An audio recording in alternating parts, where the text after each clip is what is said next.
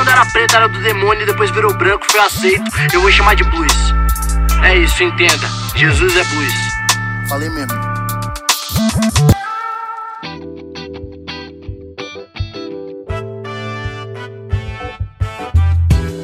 Salve, salve meu povo! Como é que vocês estão? Tudo bem? Eu sou o Pastor Berlofa, chegando aqui para mais um, um episódio desse podcast maravilhoso chamado Jesus o Negro Nazareno. Eu deixo um salve aqui para você que vive negando Jesus. Você que nega Jesus toda hora, nega Jesus no trabalho, nega Jesus na família, nega Jesus no Facebook, no Instagram. Um salve para você. Pois é, aquele salve.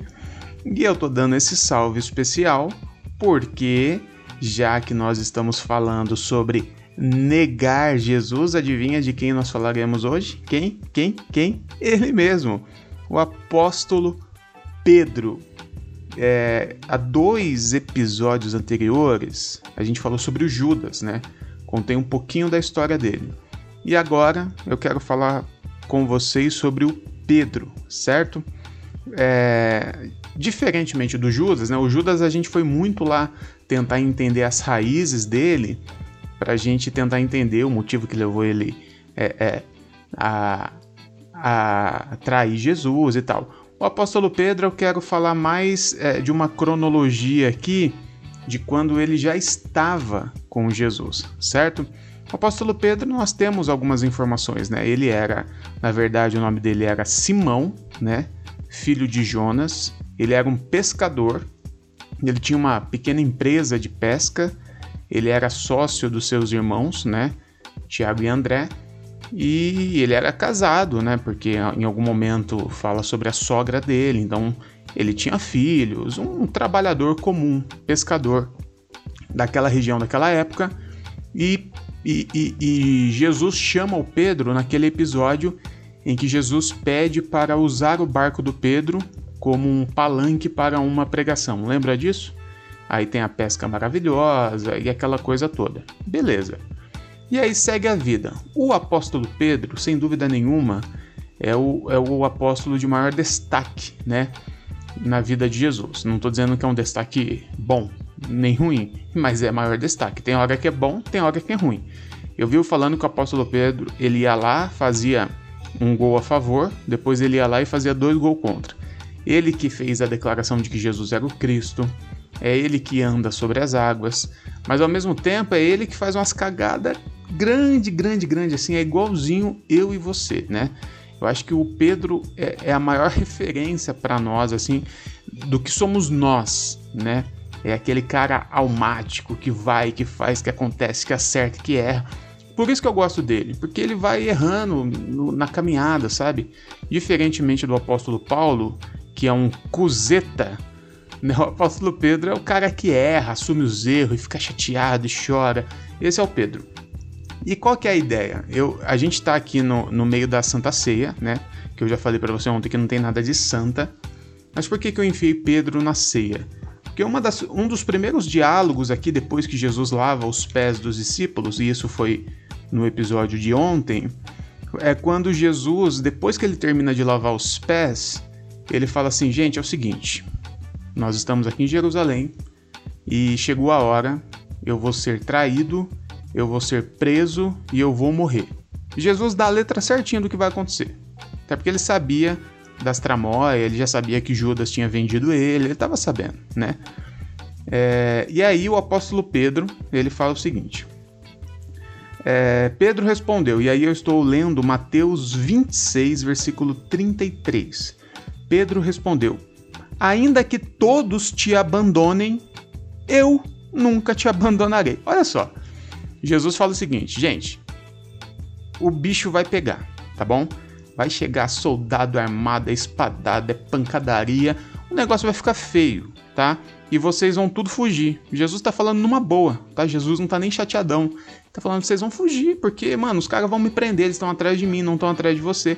Eles vão me prender, vocês vão fugir, é isso mesmo.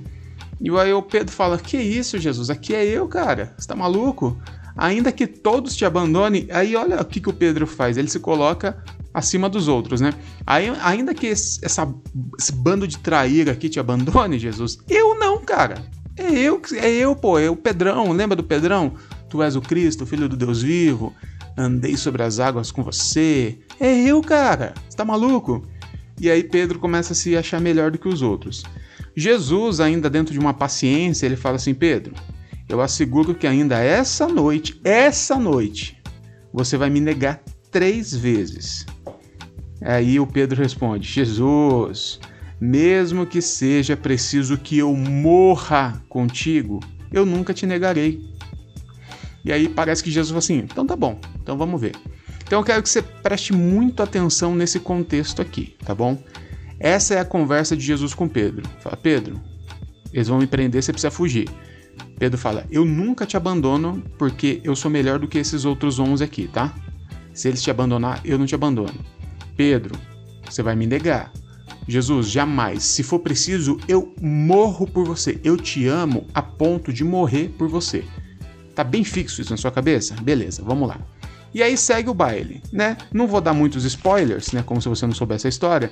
Mas aí daqui a pouco, né? Algumas horas depois, Jesus chama o Pedro para orar com ele. Jesus está tão angustiado, tá tão tá tão preocupado com o que vai acontecer com ele, que ele chama o Pedro e, e mais dois, né? Sobem o Monte das Oliveiras e eles falam assim: Olha, eu tô tão angustiado que eu preciso de um ombro amigo agora. Eu quero que vocês orem comigo. O apóstolo Pedro. E Pedro fala: Não, beleza, pô. Falei pra você que eu vou até morrer por você. Imagina uma oração. E aí o que que acontece? O Pedro dorme. ele tinha acabado de dizer que se fosse preciso ele morreria por Jesus.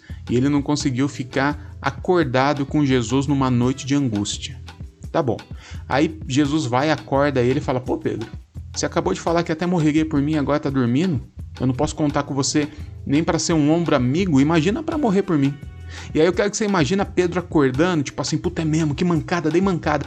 E nesse momento, o que que acontece? Chega a guarda romana para prender Jesus. Pedro tá ali totalmente constrangido, porque ele tinha falado que ia morrer por Jesus, mas estava dormindo, e aí chega a guarda romana. O que que Pedro faz? Falar, é agora, eu preciso mostrar para ele por que eu vim. Eu preciso mostrar para ele que eu tô disposto a morrer por ele sim. Pedro saca de uma faca, né? Não é uma espada, tá? A palavra ali que é traduzida para espada, na verdade é uma faca. É, inclusive é um, é um argumento dos armamentistas, né? Que Pedro andava armado com uma espada. Não é uma espada, é uma faca tá bom? E faca eles andavam mesmo porque os caras caçavam para comer, eles é, era tradição deles andar com uma faca, tá bom? Pedro saca dessa faca e mete-lhe na cabeça do soldado. Ele, ele mira bem no meio da cabeça do soldado. Pena que ele erra, pena, né? Ele erra, acerta só a orelha. Jesus fala assim: Pedro, tá maluco, cara? Você tá maluco, irmão? Aí Jesus vai lá, cura o soldado, né? Se chama Malcolm, o soldado, inclusive. E fala assim: Pedro, larga essa espada, porque quem vive pela espada morre pela espada. É, é como se Jesus estivesse dizendo assim: Pedro, você falou que ia morrer por mim, e agora você está querendo matar por mim, é isso? Você disse algumas horas atrás que você morreria por mim, não matar. Eu não quero que você mate por mim, eu quero que você morra por mim. E aí Pedro tá, tá mal, porque ele já deu duas bolas fora. Ele falou que era melhor que os outros. Ele falou que, que se precisasse morria por Jesus. Ele não conseguiu ficar acordado uma hora com Jesus numa noite de angústia. Quando chega os caras, ele tenta matar o soldado, coisa que Jesus sempre falou que não era para fazer.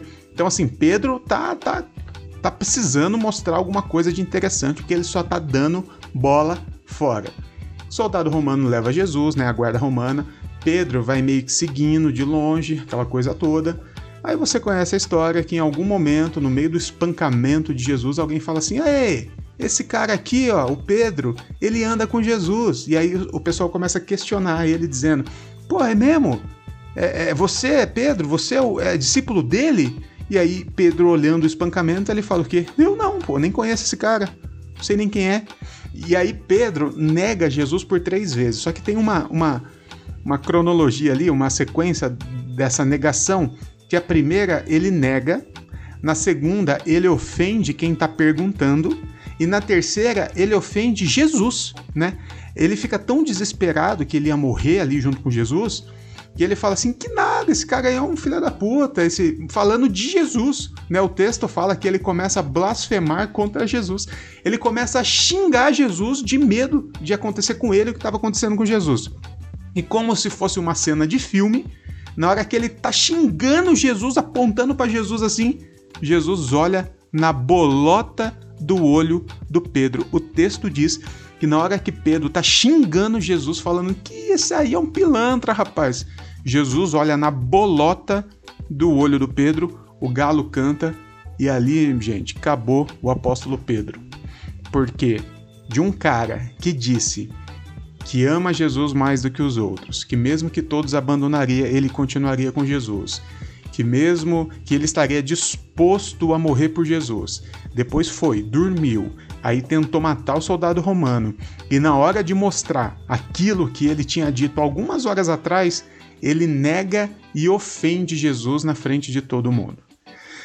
Acabou ali o apóstolo Pedro, tá bom? Inclusive, depois deste momento, nós não temos mais informações sobre o apóstolo Pedro por exemplo, na crucificação, que era para o Pedro estar ali, né, afinal era a morte do seu mestre, do seu amigo, não estava.